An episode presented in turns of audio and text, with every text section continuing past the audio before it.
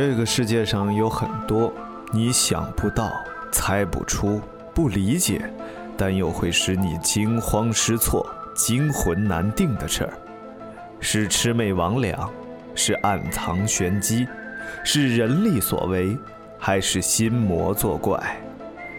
鬼节刚过，张尼玛就和你聊聊那些惊心动魄的体验。一人一见，灵异事。各位杠友，北辰在这里提醒大家，不认真收听尼玛调频，就会。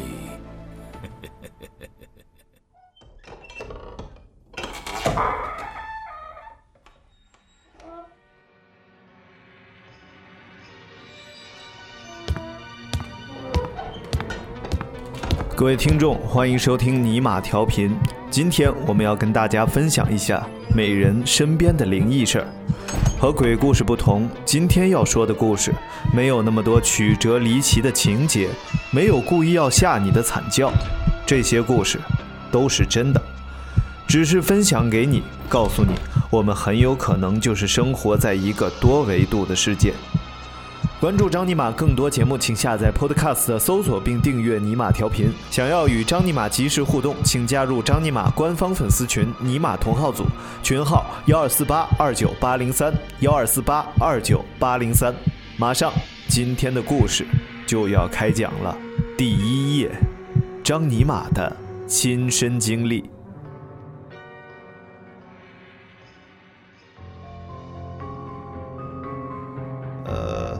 今天要给大家讲一个我自己亲身经历的故事。我有一个朋友，他因为人都要说有五行嘛，我也不知道是怎么算的，反正就是很多人都是五行，什么有阴有阳啊，什么这那的。但是他呢，五行全部都是阴。然后他到很多寺庙里去，包括我跟他一块儿去过五台山。然后去过一些其他的旅游景点，然后到那边寺庙，然后我们就有时候会说，嗯，找老和尚算算命啊什么的，从来不给他算，反正就是看着他就说不给他算。然后有意思的是，本来五行这个东西是中国嘛，然后他有一次我们就是一块儿去一个酒吧，酒吧里边有一个算塔罗牌的，然后那个人算的还算蛮灵的。然后很多人都找他算，然后他就去找那个人说也想算一下，然后那个人看了他一下，然后就问他说你找我算，然后他说对我找你算，然后那人就没再算了，当天就收了回家了，就是不给他算，从来没算过命。然后他自己呢在寝室里边他是靠墙睡，然后我的床在隔壁，但是跟他隔着一个墙是挨着的，然后。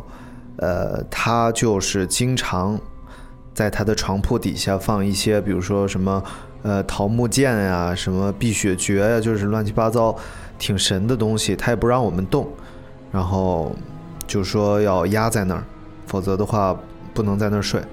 然后我睡他隔墙，隔着墙我们俩挨着，我就经常会碰到那种就是睡下起不来，说叫鬼压床，然后我就。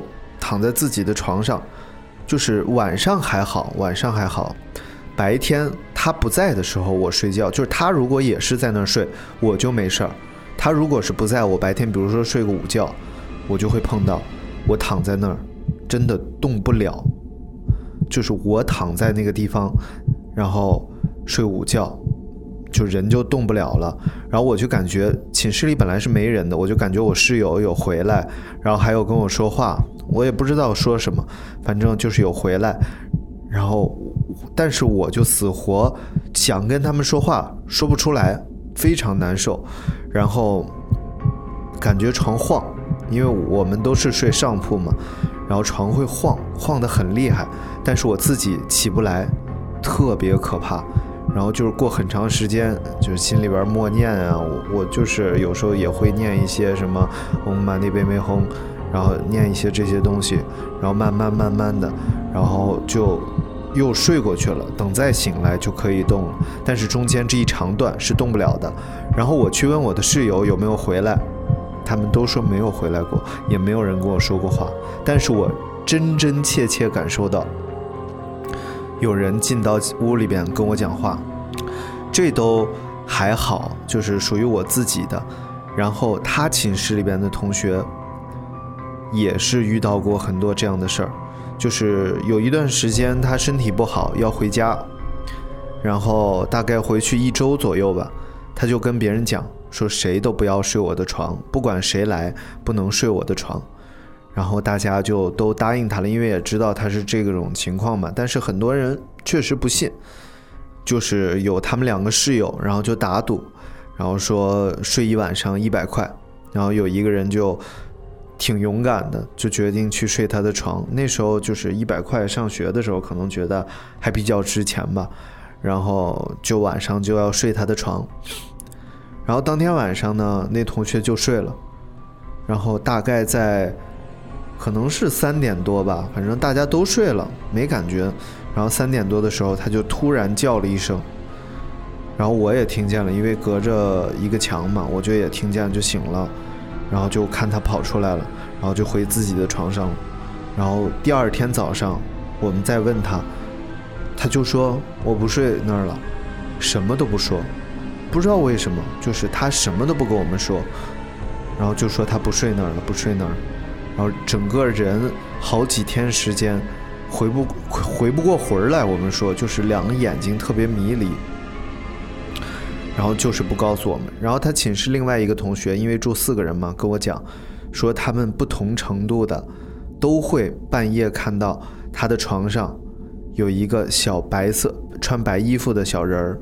就是我所谓小人儿，我也不知道是什么概念，反正就是穿着白衣服躺在他床上，就这一周时间，除了那天晚上有人在那儿睡以外，然后剩下他们都会晚上，如果只要醒来就会看到，只要醒来就会看到。呃，后来他们屋反正都睡得蛮早的，等到大二下学期的时候吧，然后他们就都搬出去租房了，都不睡在那儿了，只有那个同学一个人睡在那儿。嗯，我觉得这是我遇到的一个比较神的经历了，反正挺吓人的。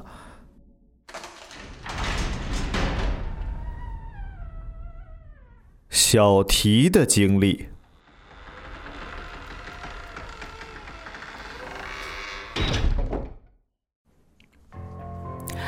呃，以前呢讲鬼故事都是讲别人的鬼故事，可能是假的。也可能是真的，但是呢，我今天要讲的这个故事，真的就是发生在我身上的真实的一种，不能说事件吧，呃，一种体验吧。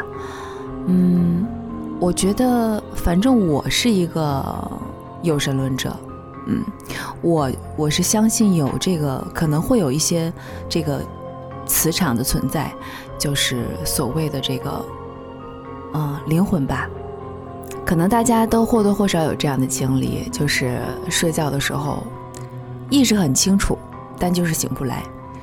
嗯，我印象最深刻的那一次经历呢，是呃有一天，呃那天中午，我记得我睡午觉，然后突然间我的意识是清醒的，嗯，我就是。但就是醒不来，就是怎样怎样挣扎都醒不来，就身体怎样动都动不了。但是我的意识是非常清楚的，嗯，然后慢慢的我就觉得，好像能看到自己的，好像自己的眼睛是在棚顶，然后呢，我能看到自己在睡觉，我的姿势呢是趴着睡的。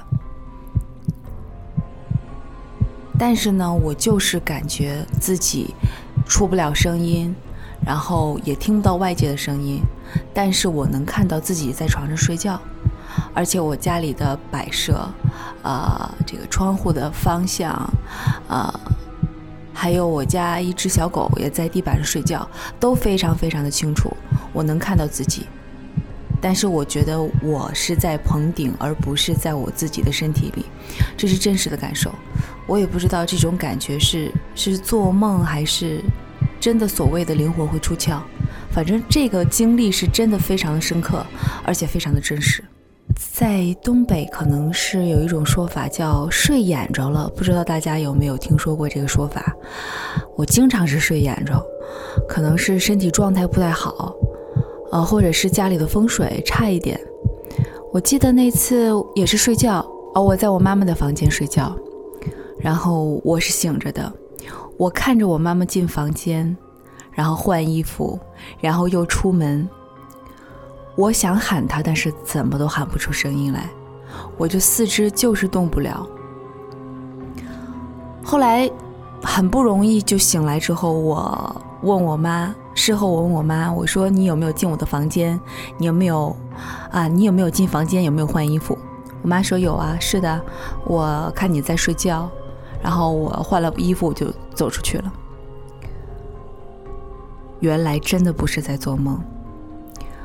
啊，还有一次就是，哎呦，这种经历，这个简直太恐怖了。就是可能睡眼着了，有好几种的感受吧。第一种就是那种可以灵魂出窍的；第二种就像是我刚才说的，呃，真实的看到我妈，呃，她的影像，但我却醒不来。还有一种就是我在半醒的时候动不了的情况下。感觉有一个人他会走近我，或是亲吻我，或是躺在我旁边。这个时候真的是非常的恐怖，我能感觉到自己的心在跳。我不知道大家是不是和我有同样这样的经历，但这样的体验，我觉得在我身上真的是印象深刻，而且很难忘记。啊，据说。呃，白天最好不要睡觉，很容易睡眼着。还有就是呢，可能与你这个睡的地方的风水有关系。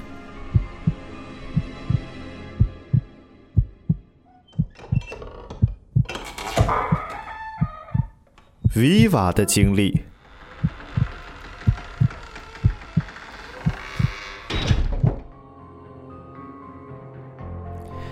大家好，我是 Viva。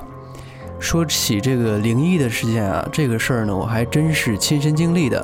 当时在大学的时候，呃，宿舍里面、学校里面经常会出现这样的事儿。就比如说，一般说学校在墓地里面盖着或者怎么样，我们宿舍就有一个人特别特别的小心翼翼，他做什么事儿都觉得好像身边有什么东西似的。我记得是搬进宿舍的第二天。他那时候就跟我们宿舍人其他问，他说：“哎，你听听没听着？就是半夜的时候，老听着有一个就是高跟鞋的，就是女人的高跟鞋在走的那个声音，就当当当当。然后我们其他人根本就没有听着。他每次半夜就到那个时候，他就醒。醒了之后，然后非自己害怕嘛，非得把我们一个给摇醒，然后问。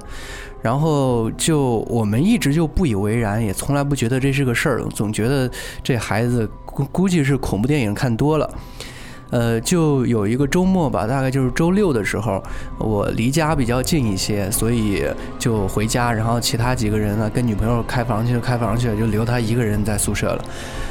完了之后，第二天就是周日回来的时候，然后自己就完全那个脸就是乌青的，然后当时他整个人就属于精神恍惚的那种状态。我们当时就问他说怎么怎么了？他说昨天我真的听着那个脚步声离我越来越近，越来越近。我们当时几个人就还是觉得自己把自己给吓的，你看吓得脸都变色了。然后他说真的真的不是真的不是。然后我们几个人就一块儿洗澡去了。洗澡的时候发现他背上面真的有一块乌青的一个地方。我们当时就问他说：“你背上怎么了？”他说：“没怎么着。”我们说：“是不是打打球这两天给碰着？我这几天都没打球。”然后当时几个人就才意识到他可能说的是真的。然后还真不小心，他那两天忽然间拉肚子了，拉肚子，然后半夜里面总是不按点儿不按时的，忽然间就想去上厕所。然后我们宿舍几个人就排着班啊，跟他去上厕所去。然后就有一次，大概。十一点多吧，然后他又把我给摇醒，说我要去上洗手间，我拉肚子，肚子疼。我说那去就去吧。然后就跟着他，然后进我们那洗手间是那种公用的洗手间，就跑进去了，一个间儿一个间儿的。然后他，然后他说我把门给关了，你就在门口等着我就行。我说嗯好。然后他就把门给关了。过了大概五分钟，我说我叫他，我说猴好了没？然后他也不理我。我说我就猴好了没？还没理我。然后就把门给开了。然后我说叫你半天怎么没理我？他说没听见呢。我说就这么一个薄的门，而且上下都通气的，怎么可能叫你没听见？然后他说真真没听见，真没听见。然后当时也没理他，我想着他玩手机呢，我说干嘛呢？然后就把门又关了。我说就好了叫我哈。然后他说行。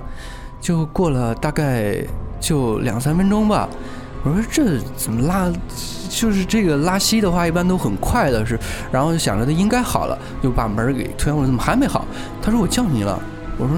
什么时候叫我了？我没带纸，然后我就说啊，那行，我回去给你拿纸去。然后就回宿舍拿纸去了。然后完了回来之后，那个门就开不开，开了半天死活开不开，就是他在里面推，我在外面拽。那门因为是没有那个插销或者什么之类的，也没有上锁的那些东西的，就怎么怎么想着就开不开，然后。就半天，我又回去叫宿舍其他人，把宿舍其他人给叫过来。叫过来之后，然后另外一个人来了之后，就把那个门轻轻的一推就开了，完全就没用力。当时我们俩就，当时真吓坏了，就觉得我们俩当时真的是用了非常非常大的力气开那门就没开开，然后。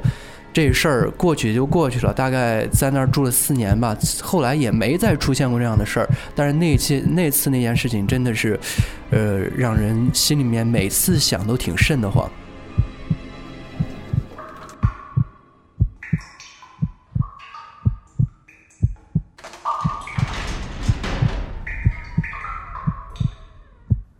席掌柜的经历。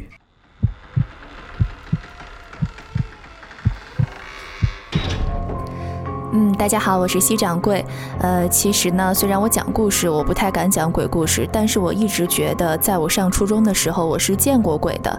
是这样的啊，因为呃，就是这个学习的压力还是比较重的，那时候已经有了这个晚自习了。虽然上的时间不是很长，但是尤其是到冬天天黑的比较早的时候呢，呃，像我们吃完晚饭然后再去学校，那时候天已经黑下来了。呃，我记得我上初中的时候呢，我家离这个学校还是挺近的。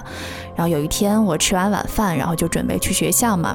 当时在呃去学校的路上呢，需要经过一个转弯，那个转弯呢是一个下坡。然后在那个路口边呢，因为呃就是呃小区里嘛，在路口边有一个小的凉亭，这样那个凉亭是建在那个十字路口上的。然后我上学呢就要经过那个十字路口，然后右转直走就可以到了。在经马上就要路过那个凉亭的时候呢，在呃十字路口的对面过来一辆车。因为因为天已经黑了嘛，所以那辆车是开了，一开始是没有开大灯的，是开了一个就是那个不太亮的灯，我也不太清楚叫什么。然后这时候那个车一转过来的时候，我就看到车灯照的前面的地方是有一个穿着白色衣服的女人的。我非常确定，我真的看到了，然后那个女人就在那个车灯前，但是那个车要上坡嘛，随着那个车就是加大马力在上坡，后来他就开了那个非常强的那个大灯，然后这时候再啪一照，然后就我就看不到那个女人了，然后当车开过去之后，我就转头在呃朝左转，转头看对面有没有什么东西，我就看到那个女生。又到了马路的另外一边，然后站在那里不动，似乎好像在回头看我。但是我当时特别奇怪啊，像平常我其实胆子特别小，看什么恐怖片啊，呃这一类的还是会害怕的。但是那那时候我居然没有害怕，特别淡定，也没有像我想象中的见到鬼会呃尖叫呀，然后立马跑开，而是就站在对面，就那么看着他，就那么看着他，看着他。然后一直到他消失不见了，当时可能觉得我跟他呃素不相识吧，他应该不会害我，我也没有做过什么亏心事儿，他应该不会把我怎么样。但是我非常确定，我真的是看到了那么一个穿着白衣服的。飘在半空中的一个女人。虽然她飘的不是很高，但是她没有脚的，就是那样子的。呃，可能跟大部分人想象中鬼的样子是一样的，但是就是那么一个形象。虽然她的脸上没有很多血呀，呃，怎么样的，但是是一个非常恐怖的飘在半空中的人，这应该是不太正常的吧。嗯，如果大家有什么呃觉得我可能不是碰到鬼了，可以有什么科学的呃给我解释一下，打破一下我这个童年的阴影啊，也欢迎大家来给张尼玛留言。